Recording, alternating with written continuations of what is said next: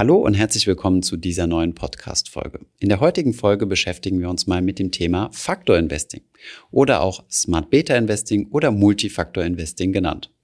Wenn ihr euch ein eigenes ETF-Portfolio aufbauen möchtet, habt ihr bestimmt schon mal diese Begriffe gehört und auf diese gehen wir jetzt in dieser Folge auch mal etwas detaillierter ein. Wir werden uns konkret damit beschäftigen, was denn überhaupt ein Faktor ist, was Faktor Investing ist, welche sogenannten Faktoren es denn überhaupt gibt und ob man denn solche Faktoren in seinem Portfolio mit berücksichtigen sollte, also Faktor Investing betreiben sollte. Und jetzt starten wir direkt in die Folge. Viel Spaß dabei.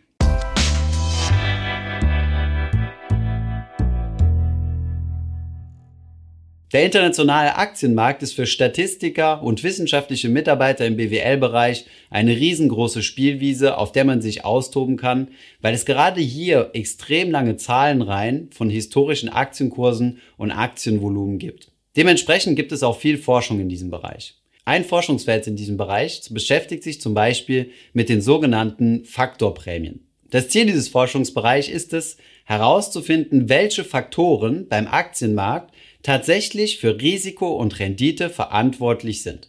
Wenn uns solche Faktoren, also Eigenschaften zur Verfügung stehen, dann können wir gezielt unser Risiko und dementsprechend auch hoffentlich unsere Rendite steuern. Denn wie ihr aus vorherigen Videos vielleicht schon wisst, kommt Rendite immer mit Risiko. Es gibt keine Möglichkeit, eine Rendite zu erzielen, ohne dabei ein Risiko einzugehen. Je höher die Rendite ist, die ihr potenziell erzielen könnt, desto höher ist auch das entsprechende Risiko. Das umgekehrte Verhältnis gilt übrigens nicht.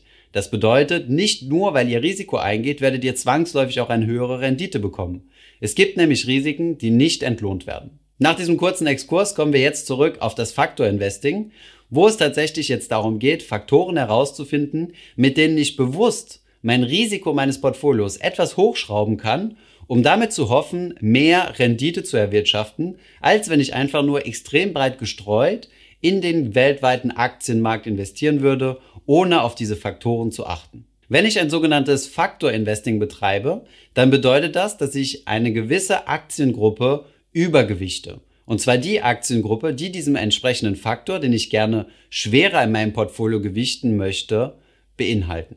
Typische Faktorprämie, um sie einfach mal beim Namen zu nennen, ist zum Beispiel der Small Cap Faktor oder der Value Faktor. Mehr zu diesen beiden Faktoren gleich in der ausführlichen Faktorliste.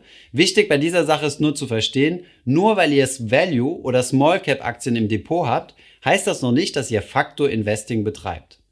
Wenn diese Small Cap bzw. Value Aktien einfach nur ein Teil des weltweiten Portfolios sind, das ihr abbildet, und zwar genau in dem Verhältnis, wie sie auch in der echten Welt vertreten sind, dann betreibt ihr kein Faktor Investing, sondern es ist einfach nur eine ganz normale Beimischung. Faktor Investing wird es dann, wenn ihr zum Beispiel die Small Cap Aktien übergewichtet. Ein weiterer solcher Faktoren, bei dem ihr etwas mehr Rendite in eurem Portfolio haben könnt als mit einem weltweiten Portfolio, ist zum Beispiel ein sogenannter Political Risk Faktor.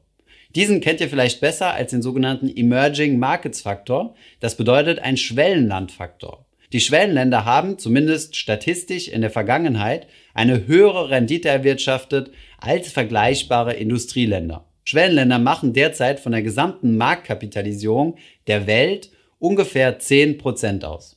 Wenn ihr in eurem Portfolio also mehr als nur 10% Emerging Markets Anteil habt, dann habt ihr bereits ein Faktorportfolio, bei dem ihr Emerging Markets übergewichtet. Ich hoffe, dass ich das Konzept des Faktor-Investings bis hierher verständlich rüberbringen konnte. Es geht also einfach nur darum, die Stellschrauben herauszufinden, die tatsächlich das Risiko- und Renditeverhältnis in einer gewissen Assetklasse bewegen, herauszufinden und diese dann bewusst zu steuern. Es gibt übrigens auch sogenannte Fake-Faktoren. Das bedeutet Faktorprämien, die eigentlich gar keine Faktorprämien sind und wissenschaftlich verworfen wurden, wie zum Beispiel Branchenfaktoren. Es gibt keinen nachweislichen Effekt dafür, dass gewisse Branchen eine höhere Rendite haben als andere und das auf lange Sicht. Um in diese etwas verwirrenden Welt der Begrifflichkeiten etwas Klarheit reinzubringen, kommen wir noch einmal kurz auf den Begriff des Smart Beta zu sprechen, da man häufig auch in der Presse oder auch auf Produktbroschüren von sogenannten Smart Beta ETFs lesen kann. Wenn wir in der Finanzwelt von Beta sprechen, bedeutet das immer Marktrendite. Der Markt macht quasi Beta. Wenn wir jetzt von aktiven Investoren sprechen, die gerne den Markt schlagen würden, dann würden diese gerne an Rendite Beta verdienen und zusätzlich noch ein Alpha. Alpha ist also eine sogenannte Überrendite, also eine Rendite über die Marktrendite hinaus. Wenn wir jetzt von sogenanntem Smart Beta sprechen, dann befinden wir uns immer noch im Bereich der Marktrendite.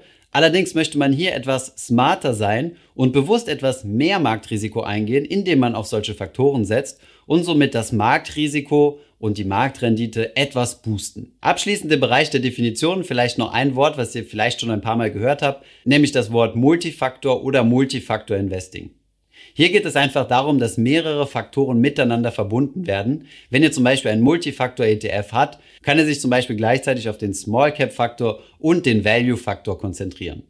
Solche Faktoren miteinander zu vermischen, macht auf jeden Fall Sinn, da die Faktoren nicht einfach additiv sind. Das heißt, man kann nicht sagen, mit Small Cap Aktien mache ich x Prozent mehr Rendite, mit Value Aktien mache ich y Prozent mehr Rendite und man summiert diese einfach, sondern die haben auch eine gewisse Korrelation untereinander. Aus diesem Grund macht es Sinn, die miteinander zu kombinieren.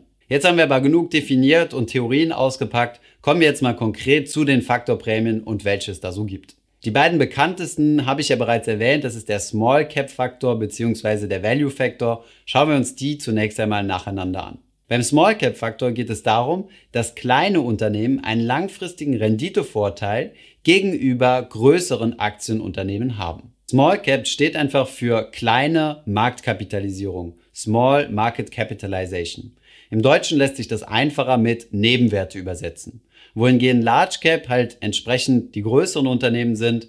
Das sind halt eher so die Blue Chips, die Dickschiffe, die bei uns in Deutschland halt eher im DAX gelistet sind. Bei der Aufteilung zwischen Small, Mid und Large Cap gibt es immer gewisse Diskussionen, aber man kann sich das Ganze mal anschauen, wie das zum Beispiel der Indexanbieter MSCI macht. Wenn MSCI in eine gewisse Region hineinschaut, zum Beispiel sagen wir mal MSCI World in die gesamte Welt, dann gibt es hier die Klassifizierung zunächst einmal nach Large Cap, nach Mid Cap Small Cap und der unterste Teil sind die sogenannten Micro Caps. Die 70 größten Prozent des Kuchens sind die Large Cap Aktien und sind dann als solche definiert.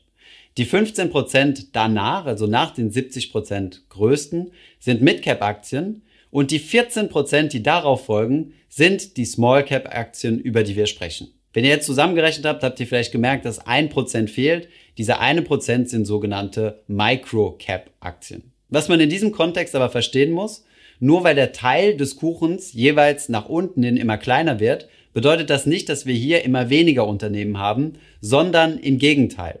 Es gibt deutlich weniger Large Cap Aktien, als es Small Cap Aktien gibt und deutlich mehr Micro Cap Aktien als Small Caps. Das bedeutet, je weiter wir in der Marktkapitalisierung nach unten schauen, desto breiter wird das Spielfeld. Nur weil wir also jetzt zum Beispiel sagen, dass wir in Small Caps investieren, hat das nichts damit zu tun, dass wir weniger gut diversifiziert sind. Wenn wir in einen Small Cap ETF investieren, investieren wir immer noch in der Regel, je nachdem, welche Region wir aussuchen, aber in mehrere tausend Unternehmen. Im MSCI Europe Small Cap sind zum Beispiel 990 Unternehmen enthalten. Der Grund für die Small Cap Prämie wird unter Wissenschaftlern diskutiert, man ist sich aber überwiegend dahingehend einig, dass er einfach am Risiko liegt. Kleinere Unternehmen haben größere Risiken als große Dickschiffe. Außerdem gibt es auch Argumente, die dahin gehen und sagen, dass kleine Unternehmen weniger liquide an der Börse sind und somit einen Renditeaufschlag bekommen. Wer jetzt aufgepasst hat, wird sich sagen, ja Moment, wenn es hier um das Risiko und die Liquidität geht, dann investiere ich doch direkt in Microaktien. Bei denen gibt es ja sehr wahrscheinlich noch einen höheren Faktor als bei Small Caps. Das kann tatsächlich der Fall sein. Allerdings ist der große Nachteil bei Microcap-Aktien, dass es hier sehr hohe Transaktionskosten gibt. Das heißt, hier einen ETF aufzulegen ist extrem teuer. Und von daher muss man sich überlegen, ob dieser Faktorprämie nicht durch die zusätzlichen Kosten aufgefressen werden könnte. Die zweite eher bekannte Faktorprämie ist der Value-Effekt. Hierbei geht es nicht darum, einfach wie Warren Buffett anzulegen, sondern um einen langfristigen, statistisch belegten Renditevorteil, wenn man aufteilt zwischen Value-Aktien und Growth-Aktien. Wenn ich jetzt einen Korb von 1000 Aktien habe, wie teile ich denn jetzt zwischen Value-Aktien und dem Gegenstück von den Value-Aktien, nämlich Growth-Aktien auf? Value-Aktien zeichnen sich besonders durch einen relativ gesehen günstigen Aktienkurs im Verhältnis zu gewissen BWL-Kennzahlen aus. Hierzu zählen zum Beispiel Umsatz, Cashflow, Gewinn oder Buchwert. Ihr kennt diese Kennzahlen vielleicht das ist dann das Kursgewinnverhältnis für den Gewinn, Kurs-Buch-Verhältnis oder Kurs-Cashflow-Verhältnis. Um die Value-Aktien herauszukristallisieren, würden wir diesen Korb von 1000 Aktien nehmen, sie einfach nach diesen Kennzahlen klassifizieren und dann die mit der geringsten Bewertung auf die eine Seite tun und die mit der höheren Bewertung auf die andere. Und schon haben wir die Aufteilung zwischen Growth und Value-Aktien gemacht. Was uns jetzt die Wissenschaft sagt, ist einfach, dass die Value-Aktien renditemäßig besser abschneiden. Der Grund hierfür wird viel diskutiert. Es kann am Risiko liegen, aber häufiger wird die These aufgestellt, dass es hier um eine Irrationalität der Anleger gibt, weil Value-Aktien in der Regel deutlich weniger sexy als Growth-Aktien sind. Growth-Aktien sind viel häufiger in der Zeitung. Hierzu zählen zum Beispiel Amazon und Tesla. Man sieht sie die ganze Zeit und Leute haben ja so ein Liebhabergefühl dazu. Value-Aktien operieren eher im Hintergrund und sind weniger populär. Hierzu zählen zum Beispiel Banktitel oder Konsumertitel wie zum Beispiel Nestle oder Procter Gamble. Die nächste Faktorprämie, die es gibt, ist die sogenannte Momentumprämie. Sie besagt, dass Aktien eine Tendenz haben, die Bewegung, die sie in den letzten Monaten hatten, also sagen wir zum Beispiel mal in den letzten zwölf Monaten, in den kommenden Monaten ebenfalls fortzusetzen. Was meine ich damit? Ist eine Aktie zum Beispiel in den letzten zwölf Monaten gestiegen, kann man rein statistisch davon ausgehen, dass sie auch in den nächsten drei, vier Monaten ebenfalls steigen wird. Und das ist dann die Momentumprämie, indem man einfach auf die entsprechenden Aktien setzt, die auch in der Vergangenheit gestiegen sind. Die wissenschaftliche Erklärung hierfür ist ebenfalls noch nicht eindeutig. Man redet aber häufiger von den Überreaktionen am Markt, also einer Überreaktion oder einer Unterreaktion, was hier die Erklärung sein soll. Von einem erhöhten Risiko kann man hier vermutlich nicht sprechen. Die Momentumprämie ist eine sehr attraktive Prämie, da sie in einigen Fällen sogar deutlich über der Small Cap oder der Value Prämie gelegen hat. Der Nachteil ist, dass sie sehr kostenintensiv abzubilden ist und von daher die Transaktionskosten einen Teil dieser Überrendite wieder auffressen. Eine weitere Prämie ist die sogenannte Quality Prämie oder das Schwesterprodukt Profitability Prämie. Hier geht es darum, dass Aktien, die bei gewissen betriebswirtschaftlichen Kennzahlen besonders gut abschneiden, in der Regel eine höhere Rendite erreichen. Hierzu zählen zum Beispiel eine besonders niedrige Verschuldungsquote, eine besonders hohe Profitabilität und eine gute Qualität der Gewinne. Darunter versteht man, dass das Unternehmen regelmäßig und stabile Gewinne abliefert. Die letzte Prämie, die ich euch vorstellen möchte, die hatte ich eben schon bereits angerissen. Das ist die Political Risk Prämie oder auch besser bekannt für Emerging Markets Prämie, also eine Renditeprämie für Schwellenländer. Hierbei geht es einfach darum, das erhöhte Länderrisiko für politische Instabilität, Korruption oder verschlechterte Infrastruktur auszugleichen. Man redet hier auch von einem länderspezifischen Risiko oder einem Country Risk Premium, also einem Risiko, was jetzt nicht unbedingt dem Aktienmarkt oder der Wirtschaft zuzuschreiben ist, sondern speziell diesem Land. Es gibt natürlich auch noch viele weitere Faktoren, die aber mehr oder weniger gut belegt sind, beziehungsweise immer noch in der Diskussion sind. Aufgezählt haben wir auch keine Faktoren, die es in der Vergangenheit gab. Es gab nämlich schon wissenschaftliche Publikationen, die einen Faktorprämie aufgedeckt haben und diese ist dann innerhalb der nächsten Jahre verschwunden, weil sie einfach durch Arbitrage weginvestiert wurde, wenn man so will. Wichtig bei den Faktorprämien ist zu verstehen, dass es sich hierbei um keine Garantie handelt. Das bedeutet, es gibt keine Sicherheit, dass wenn ihr heute in Small Cap Aktien investiert, definitiv mehr Rendite machen werdet, als wenn ihr jetzt in ein Large Cap Portfolio investieren würdet.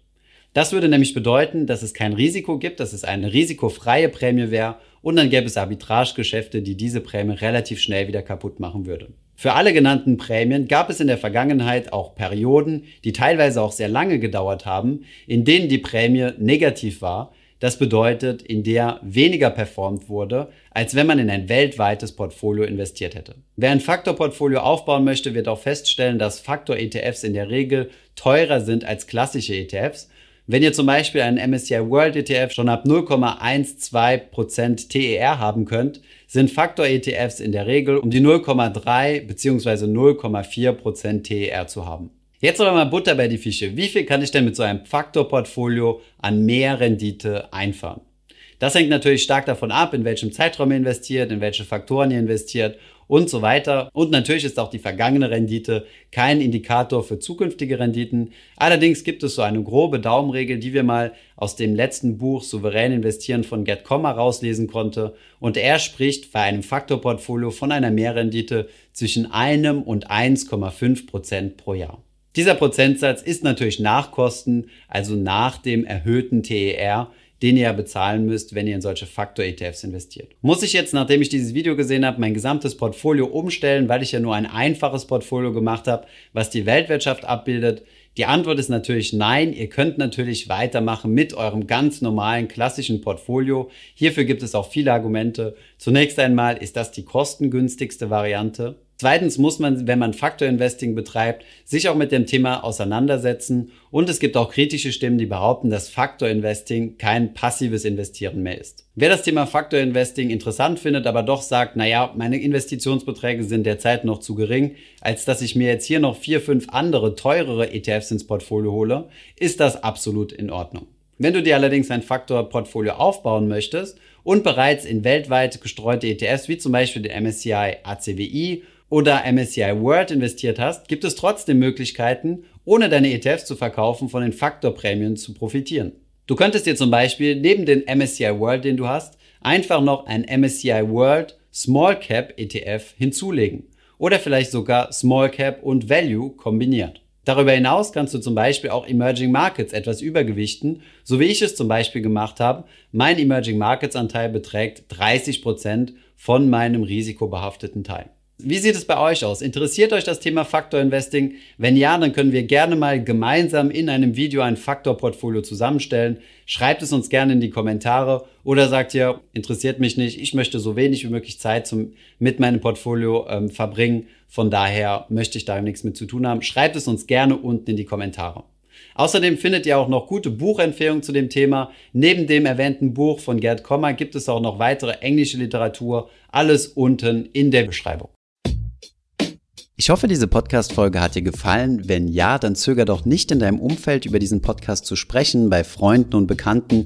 Ich denke, es gibt auch in deinem Umfeld viele Menschen, die sich für das Thema finanzielle Bildung interessieren oder interessieren sollten. Wenn du auf iTunes bist, würden wir uns auch freuen, wenn du uns eine positive Bewertung dalässt. Das hilft uns, den Podcast noch einfacher auffindbar zu machen.